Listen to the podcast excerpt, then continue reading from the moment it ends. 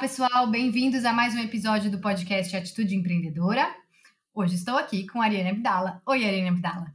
Oi, Marcela. E estamos aqui com a Cristina Nalmoves. Oi, Cris. Oi, gente. Obrigada pelo convite, viu? Imagina, seja bem-vinda. E antes da gente começar a entrevista, como sempre, eu vou apresentar a Cris, para quem não a conhece. Cristina Nalmoves é consultora de criatividade e inovação na sua empresa, Apego, o mesmo nome de seu famoso bloco de carnaval que faz sucesso em São Paulo. Ela faz projetos em grandes empresas como Ambev, Havaianas e Smart Fit. Começou a trabalhar no final dos anos 90, quando a internet ganhava popularidade, e seu primeiro emprego foi no UOL. Depois, a Cris estudou web design pela Escola Pan-Americana e, em 2002, foi contratada como editora de arte da editora Trip. Ela foi para a editora Abril em 2012 e lá trabalhou como diretora de arte da revista VIP e também como diretora de redação da Cosmopolitan, onde foi responsável pelo reposicionamento da marca. Um longo e vasto, interessante currículo, não é mesmo, Cris? É engraçado, é uma, é uma trajetória longa. Eu estava contando para uma pessoa agora numa reunião que meu primeiro emprego do UOL, as pessoas acham que era como designer e não era. Eu era o suporte técnico do UOL quando a internet começou. Então eu atendia telefone a noite inteira com o UOL. Cristina Nalmoves, boa noite. Qual é o seu e-mail, por favor? Era eu que atendia quando você não sabia instalar a internet ainda. Quer dizer, não você que você não, provavelmente não era nascida, mas é, vocês são jovens. Mas é, era, era um emprego engraçado de acompanhar esse movimento tão longo. Fiquei brincando hoje que a internet, pena que ela hoje em dia é grátis. Devia ser cobrada, que nem antigamente as pessoas falariam menos besteira. Cris, você é maravilhosa e eu, eu gosto de contar quando eu conheço já os entrevistados, né? E no caso da Cris, a gente se conheceu quando eu era repórter iniciante na revista TPM, na editora Trip, e você era diretora de arte lá. E eu vou misturar aqui algumas perguntas, que eu sei que você é boa de desenrolar, mas você realmente, eu tenho uma curiosidade de saber, e eu estava ansiosa, assim, vou ter a oportunidade de perguntar para a Cris como é que ela administra uma vida com tantas pessoas, com tantos interesses, com tantos trabalhos e com tantas habilidades e de uma maneira que você entrega, você realiza coisas, né? Você não se perde no meio de tudo isso. Então, a, a minha pergunta, que não é objetiva, é: desde esse tempo de TPM, né, que você era diretora de arte, depois de ter sido suporte técnico, é, até hoje, quais foram os, os momentos, a, o, que, que, de, o, que, o que, que você identifica olhando para trás que amarra a sua trajetória, assim, os turning points de tudo isso? E, e como é que você administra essa quantidade de relações e de assuntos na sua vida? Eu tenho. Ari, eu fico pensando aqui uma coisa que eu acho que eu precisei achar. Eu entrei oito vezes na faculdade e não me formei nenhuma vez. É... porque eu nunca achei o que eu queria fazer ali. Achava que aquilo era. E, e, e longe, aí é importante dizer isso.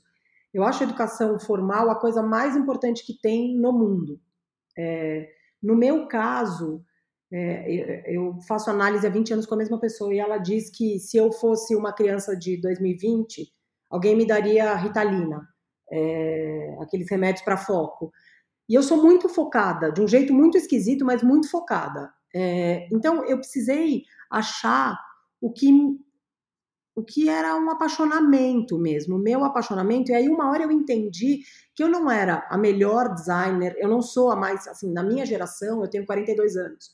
Tem pessoas muito melhores que eu, como designers, como diretoras de arte. Mas eu descobri que eu era muito boa com gente. Então, eu conseguia coisas porque eu conseguia ligar o, o Lé com o CREA, a fulana com o Beltrano, é juntar gente, e não à toa eu tenho um bloco de carnaval, é, eu descobri nesse talento que ninguém dava um nome para isso e continua acho que não dando. O mercado pode chamar de soft skills. Eu venho disso, assim, eu talvez tenha criado dentro de mim um, um, um sei lá, um chafariz de soft skills, porque é basicamente o que eu tenho, assim, é saber lidar com gente, é meu maior ativo mesmo. Eu, eu tenho paciência de lidar com gente muito diferente, de falar com gente muito diferente. Eu me interesso por gente muito diferente. Eu me interesso pelo morador de rua aqui ao Jean Gereissati, presidente da Ambev, entendeu? Eu me interesso por todo mundo. É, quando eu cheguei na Trip, eu achei um lugar onde eu falei, pô, aqui as pessoas estão interessadas em pessoas, é, então esse lugar me interessa. E aí eu fui ali escavando, entendendo e, e tive muita sorte Encontrei muita gente legal que me deu muita oportunidade, é, olhando, olhando para mim, mesmo sabendo que eu não sabia fazer uma coisa, olhou para mim e falou: pô, essa garota aí tem um potencial, vou dar uma chance aí para ela. Legal. E, e quando você. Porque você fez essa trajetória, né, dentro de, de grandes editoras, da Trip, depois da Abril. Quando é que é, fez sentido para você é, alçar um voo solo, né? Então, sair é, de uma empresa e ter seus próprios projetos, é, fazer consultoria. É, como é que foi essa transição? Marcela, foi uma coisa, é, foi meio, o jornalismo derreteu, como conhecemos ele derreteu, né? Então, assim, passou um tsunami pela Editora Abril em agosto de 2018. É, eu já vinha dentro da Abril trabalhando muito perto de marcas, porque quando o jornalismo foi é, morrendo, definhando ali, eu entendi que o dinheiro para fazer as coisas legais, criar bom conteúdo, estava nas marcas. E eu nunca tive preconceito com isso, tanto que quando eu comecei a trabalhar lá atrás na Trip, eu trabalhava nas revistas customizadas, que era a revista da Natura, a revista do Itaú, é, Daslu, Gol, enfim, uma série de revistas que a Trip fazia ainda faz. Eu, eu sempre tive interesse de entender é, como é que a gente conseguia criar bom conteúdo? Bom, quando passou esse esse tsunami pela Abril, logo eu saí, eu pedi para sair na turma de agosto de 2018, e eu pensei que se eu fosse para outra editora naquele momento, a onda que tinha passado na Abril passaria em breve por aquela outra editora. É, porque, enfim, o modelo é, faliu, né? E, e, ainda não encontrou o seu, seu destino novo. E aí as coisas foram andando. Eu fui, eu tinha conhecido a Bárbara Soalheiro, que é dona da Mesa Company, é, que é um método de trabalho. É, eu tinha feito algumas mesas como é, especialista. E a Bárbara me chamou para trabalhar com ela de perto ali na mesa, ajudar a fazer curadoria de gente, curador, é, ouvir desafios de companhias e criar missões para resolvê-los. E eu falei, pô, isso é sensacional. Eu quero fazer isso. É, eu quero ficar perto das marcas. Corta, é, isso foi em agosto, em dezembro eu conheci o Ricardo Dias, que é o VP de marketing hoje da Ambev, que é um cara que estava voltando para o Brasil depois de 15 anos fora. E, eu, e, e aí eu tive conversar é, com. E aí, pra, até para linkar com a minha primeira resposta, é sempre sobre gente eu tinha ido tomar um café com a Mafel Albuquerque, que era, na época, diretora da escola e hoje é a VP Global de Marketing da Havaianas. E aí eu fui tomar um café com a Mafé para falar de bloco de carnaval, que eu queria que a escola patrocinasse meu bloco. Era isso, era um café da manhã para isso. Quando eu cheguei, ela estava tomando um café com o Ricardo e a gente se gostou de cara, eu e ele. Ele, ele me falou: oh, a gente tem uma iniciativa aqui na Ambev que chama Draftline, nem tinha esse nome nessa época, que era um, um, uma agência interna formada por duas agências de publicidade. Ele falou, mas eu tinha muita vontade que isso parecesse uma redação. Aí ele falou, você não quer conhecer? Eu falei, pô, quero, tal, óbvio, vou lá ver. Fui lá ver, falei, ó, eu faria desse jeito, faria desse jeito, faria desse jeito, e também numa coisa, e aí também na, respondendo, é, muito sem medo, assim, de, de dar respostas difíceis, porque enfim, as pessoas têm medo de dar resposta difícil e eu sou muito pragmática. Então, assim, não quero perder nem meu tempo nem teu tempo. E aí, a gente se, eu comecei a trabalhar muito com a Ambev. Nisso, a, apareceram outras marcas como Smart Fit, Doritos, que, enfim, sempre sobre gente. Eu tinha conhecido o Léo Cirino, que é da Smart Fit, numa mesa. Eu conheço a Daniela Cachiche, que hoje é PepsiCo, de outras conversas. Eu tinha entrevistado a Daniela para Cosmopolitan. Então, um pouco foi rodando desse jeito, assim, a minha carreira desde agosto de 2018, de gente que eu já tinha conversado na vida, que eu já tinha dito coisas difíceis. Eu lembro meu primeiro papo com o Ricardo, ele perguntou o que eu achava da Ambev, eu falei, e aí eu falei, você tá com tempo? Aí ele começou a rir, eu falei, puta, eu não tenho a melhor impressão do mundo. E se você me perguntar isso hoje, um ano e meio depois, eu tenho outra impressão é, completamente diferente sobre a Ambev.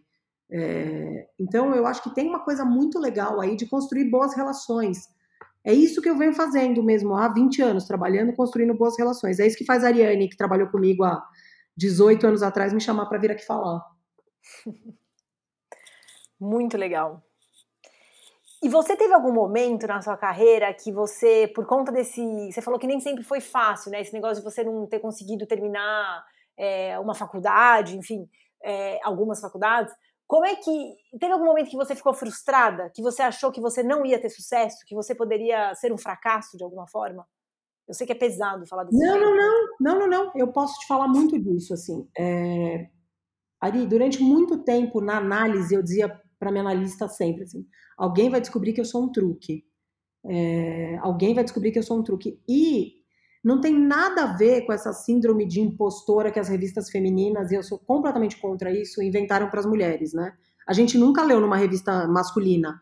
Ai, síndrome do impostor. Os caras não passam por isso. A gente inventou isso, botou em cima da, do nosso colo e temos que lidar com isso agora.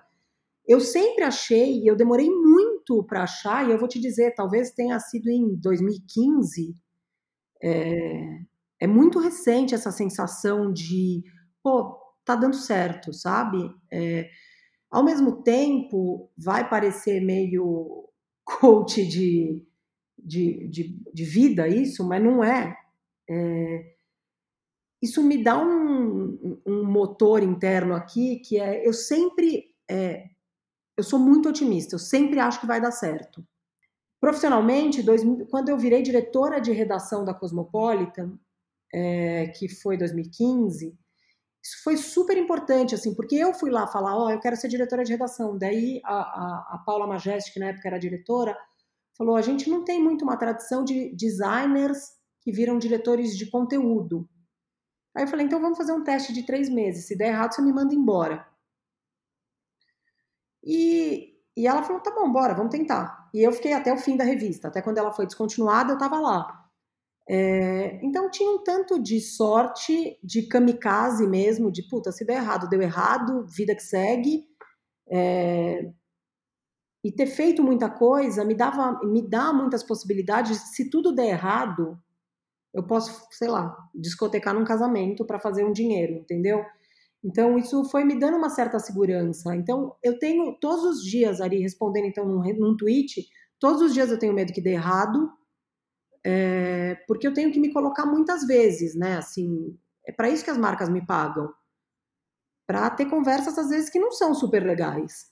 E ótimo, eu fico feliz que as marcas tenham coragem de contratar alguém para poder dizer coisas que às vezes nem sempre são fáceis é, e que pode desmoronar. A gente pode se amar hoje e eu talvez erre no tom, eu fale uma coisa a mais, eu exagere.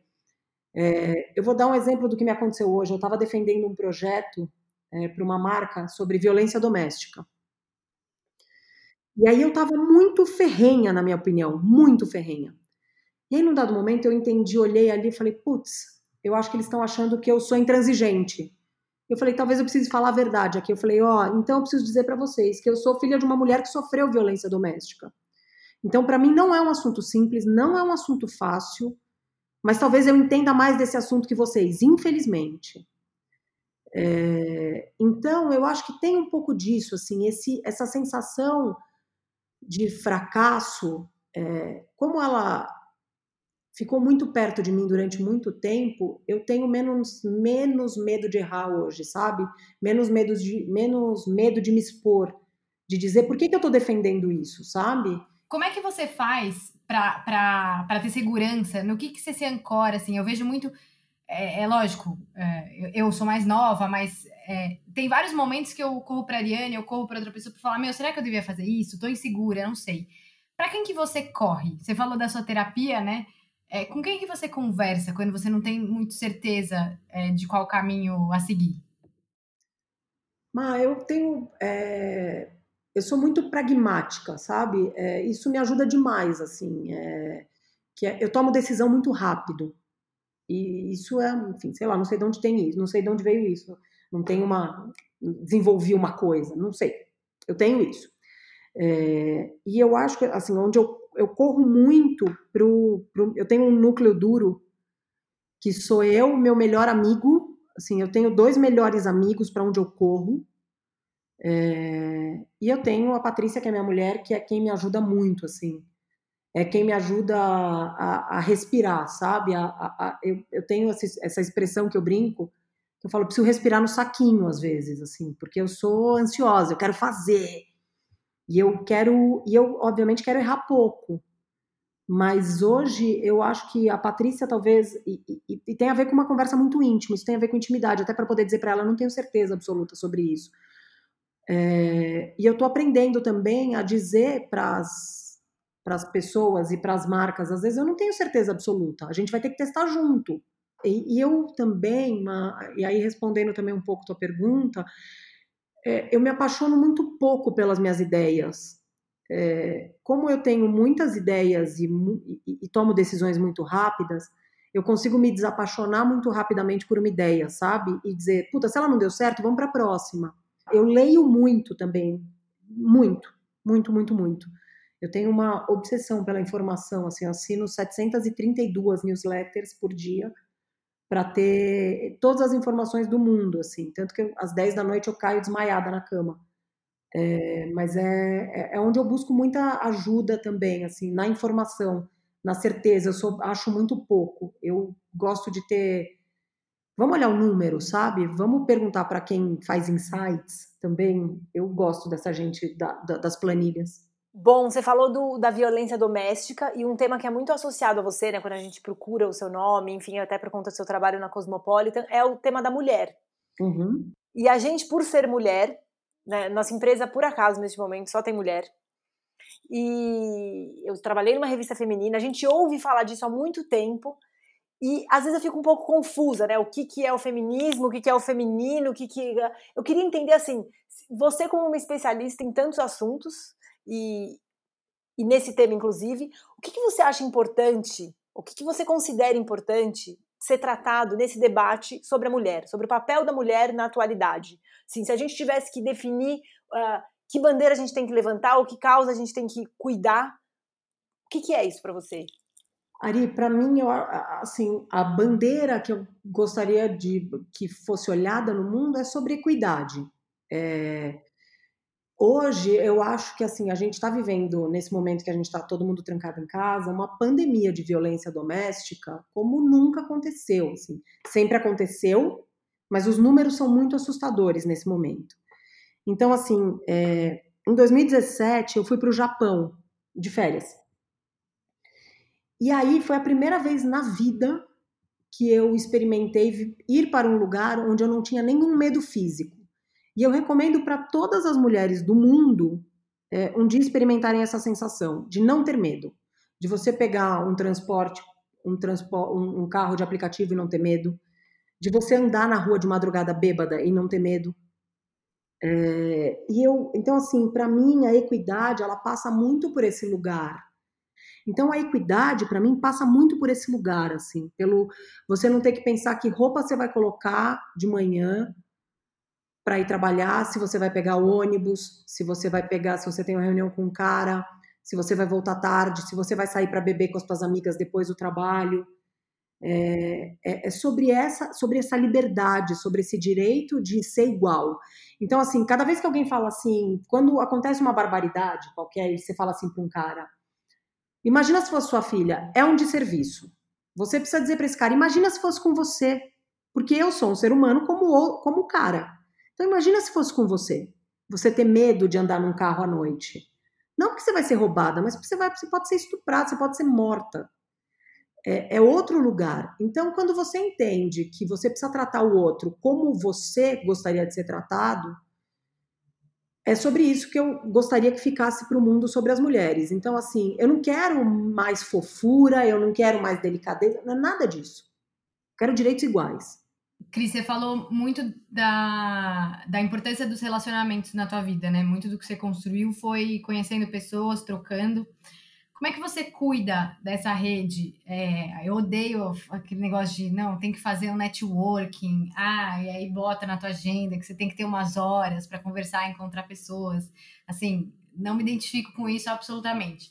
Mas a gente acredita muito em, em, em criar relações, construir coisas de longo prazo. É, queria ouvir de você que genuinamente, naturalmente faz isso. É, como é que são as suas trocas? Como é que você encontra as pessoas? Como é que você, enfim, continua, continuamente alimenta é, essas relações? O acho que você mesma respondeu, assim, acho que é genuíno e natural em mim isso, sabe? É... Eu tenho, eu, eu, eu, brinco que eu tenho uma promessa de Réveillon há muitos anos, que é ter menos opinião. É... Embora as pessoas me paguem para ter opinião, eu quero ter menos opinião sobre as pessoas. É... Então eu não quero olhar para você e deduzir quem é você porque XPTO, porque teu cabelo é de tal jeito, se você é branca ou preta, se você é magra ou gorda. É... Eu quero ter muito menos opinião sobre isso. Quero deduzir muito pouco, quero perguntar para você. E isso me ajuda muito, porque daí eu consigo construir uma relação a partir do que é, a gente combinou aqui entre a gente, sabe? É, é, essa, esse monte de livro que é ai, o body language, ver que jeito, o jeito que a pessoa se move, eu acho isso uma loucura. Pergunta para a pessoa o que ela está sentindo, ouve, entendeu? Pergunta. É, assim, essa curiosidade que me move, mas assim, é o que me dá vontade. Então, assim, eu preciso estar curiosa em relação a você para querer é, abrir tempo para isso, sabe? Eu não vou conseguir abrir obrigatoriamente um tempo para você na minha agenda, porque eu preciso falar com você. E tem uma coisa que eu vou fazendo muito, que é conexão. E, eu, e são conexões genuínas. Eu nunca vou fazer uma conexão e vou te ligar e falar, Marcela, então, ó, 10% dessa conexão. Não estou julgando quem faz. Estou dizendo, comigo não funciona. Comigo funciona muito assim, pô, Marcela orna com a Ariane. Vou juntar essas duas. A Ariane combina com não sei quem. Vou juntar esses dois. É, hum, não acho que a Ari combine com o ciclano. Então, não vou juntar então, esse ativo, você vai ter certeza, sendo a minha, sendo a minha amiga, que eu nunca vou te jogar numa roubada também. Porque eu te perguntei antes. E eu nunca vou te, te colocar numa coisa sem te perguntar antes se você quer. Então, acho que é um pouco isso, é genuíno, assim. É, é, é eu faço com. É, eu tô parecendo o Dalai Lama falando aqui hoje, né? Mas é um pouco.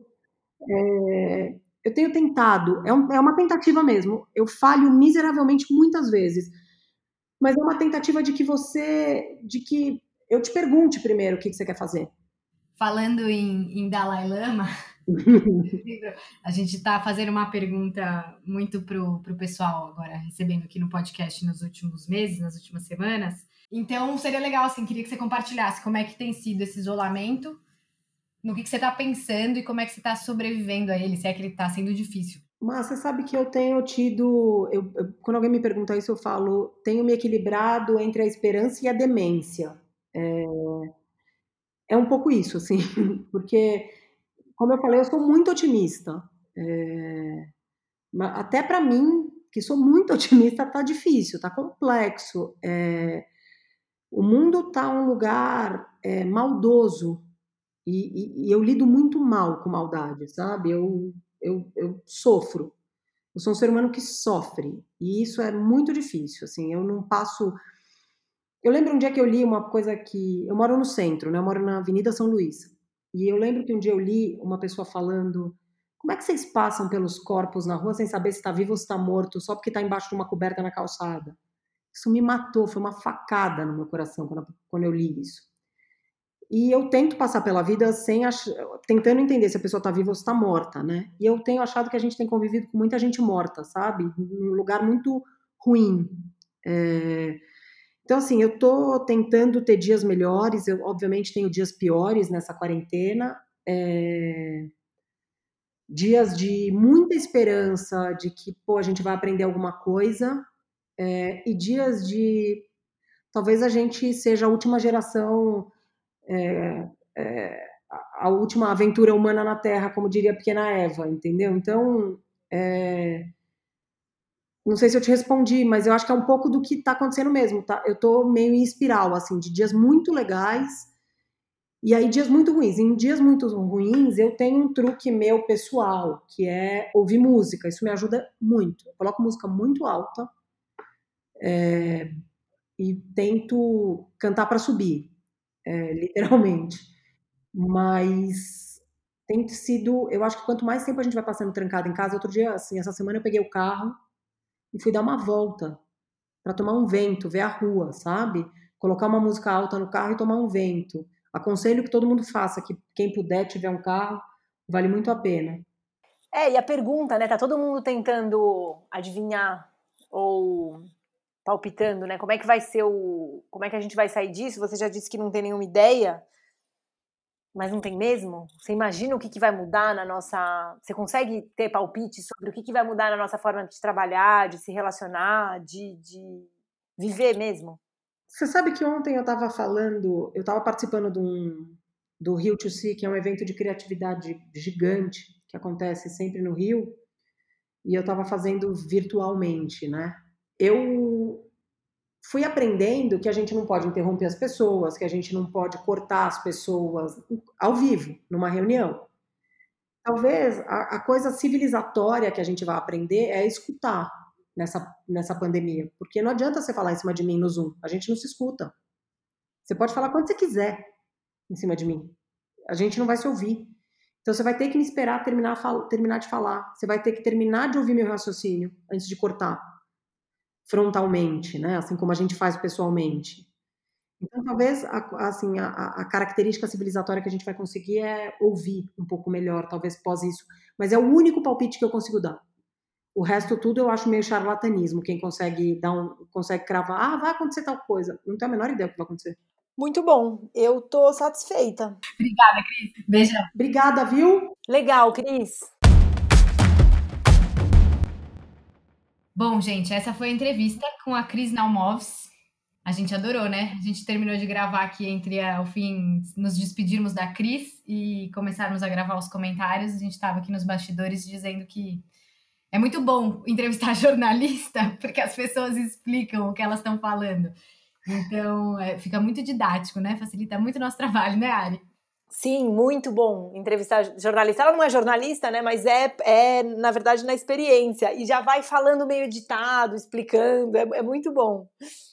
Bom, primeiro de tudo, é, eu acho que me chamou a atenção essa coisa dela se relacionar com as, com as marcas, com as empresas é, para quem ela presta consultoria, né? De uma maneira muito sincera, é, sem muitos, sem muitos freios é, impostos a ela mesma. E acho que isso é uma atitude meio, para mim, é, para mim soa como ela se joga, entendeu? E é muito empreendedor isso. Sim, também me chamou, chamou muito a atenção isso e, e variações desse tema, né? Eu gostei muito quando ela falou que ela não tem medo de dar respostas difíceis, porque isso é uma coisa que eu tenho refletido muito ultimamente. A gente lida com muito empresário, com gente em altos cargos nas empresas, e você vê que muita gente só quer ser portador de boa notícia. É difícil você dar uma má notícia. E, e, se a gente não se policia, a gente começa a questionar assim, mas será que essa notícia é ruim? Ou será que essa opinião negativa realmente eu preciso falar? Será que é, será que é tão relevante assim? Será que vale a pena eu comprar essa briga? E, e eu tô cada vez mais certa de que a gente precisa ter a coragem de dar as respostas difíceis para as pessoas que a gente mais gosta, ou que mais confiam na gente, para os clientes. E ela falou muito disso de uma maneira enfática que, que me chamou a atenção, porque é desconfortável. Nunca é. Você sempre é sempre mais legal você concordar, você dizer uma coisa bonita, você dizer que foi um sucesso. E quando a gente tem isso para dizer, que, que bom, né? Sim. Bom, a outra coisa que eu percebi, é, eu não sei se você também percebeu, porque você é que sempre chama atenção para esse assunto, mas é o trabalho dela de autoconhecimento, né? Que é muito legal. É, ela tem essa terapeuta há 20 anos, né? Sim. E, e, é isso, por mais dolorido que seja, não tem jeito. Tem uma hora que a gente tem que encarar a gente de frente. Eu identifiquei isso também, realmente é muito interessante, é muito rico, né? Porque hoje, quando ela contou aquela experiência de se expor, é uma decisão difícil que você tem que tomar em segundos e que muitas vezes parece que é errada, né? Porque é antiprofissional. Você, você, às vezes você ser profissional é você se expor pessoalmente, né? Você garantir que você vai, você vai, não é garantir, mas você alimentar a sua credibilidade é você falar de algo totalmente fora do contexto profissional. E o autoconhecimento te permite isso, né? Você ouvir essa voz dentro da sua cabeça em segundos e tomar uma decisão muito interessante. Eu, eu gostei do. Eu poderia falar de várias coisas, né? Que eu anotei aqui. O otimismo dela, muito empreendedor. É, a ansiedade, querer fazer. Mas o que eu vou destacar agora é uma coisa menos comum de ouvir de, de gente com atitude empreendedora, que é a facilidade de se desapaixonar por ideias. Gostei disso que ela falou. Que do mesmo jeito que ela se apaixona, ela se desapaixona muito rápido, porque ela tem muitas ideias, E isso é muito uma atitude empreendedora que pode nos fazer empreender muitas coisas se a gente não ficar preso. Sim, realmente. Bom, então vamos ficando por aqui, não? Sigam a gente nas redes sociais, podcast Atitude Empreendedora, no Instagram, no YouTube, no Facebook, onde vocês quiserem, no Twitter, mande uma mensagem se tem alguma sugestão ou algum comentário para fazer. E a gente se encontra no próximo episódio. Tchau, pessoal. Até mais. Tchau, pessoal.